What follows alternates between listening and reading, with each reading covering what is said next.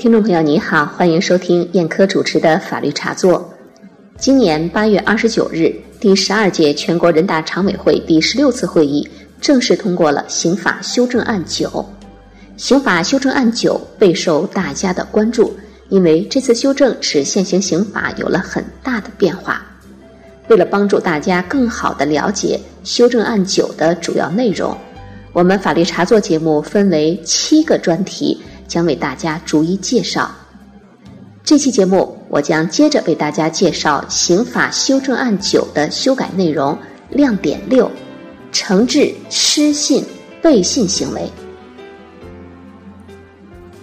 考试作弊、抢手替考、医闹、虚假诉讼、伪造和盗用证件等等社会陋习，我们大家都是深恶痛绝。这些也和我们老百姓的生活息息相关，需要法律严加惩治，才能有效的维护诚信的社会环境。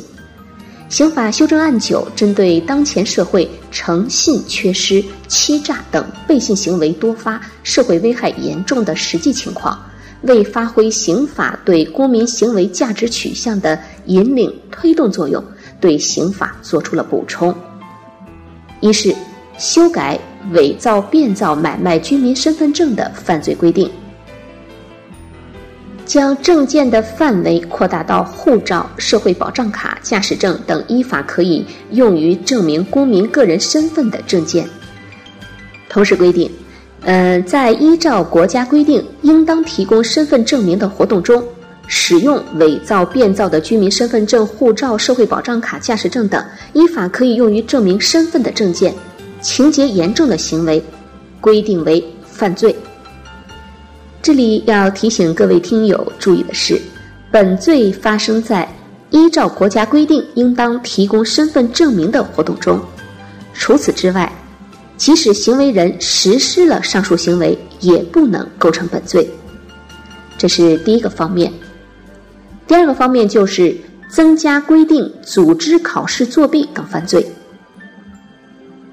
在法律规定的国家考试中，组织作弊的、为他人提供作弊器材或者其他帮助的、向他人非法出售或者提供试题答案的。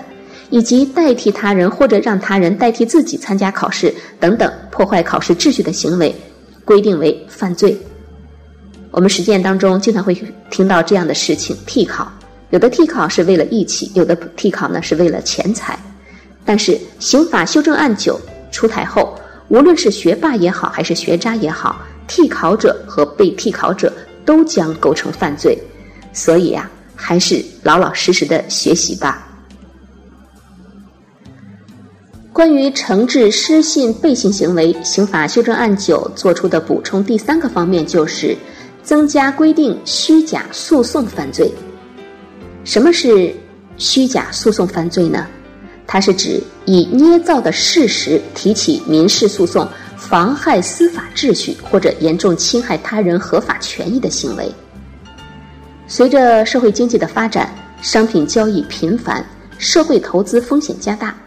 近年来，虚假诉讼成为不法分子漂白淘金的一种惯用伎俩。从简单的逃避债务、逃避法院执行，到变相套取合伙人资产、将抽逃出资行为合法化等等，达到节省费用、稀释债务、转移财产等其他非法目的。比如虚构借款、签订假合同、假倒闭、假离婚等等。大多数虚假诉讼都是在亲属、夫妻、同学、朋友之间串通的。我们常见的多发于民间借贷、项目工程建设、破产清算以及夫妻共同债务认定等几类案件当中。从本质上看，虚假诉讼主要是通过对诉讼程序的恶意利用，从而达到侵犯财产等非法目的。不仅严重浪费了司法资源，也影响了司法公正和司法效率。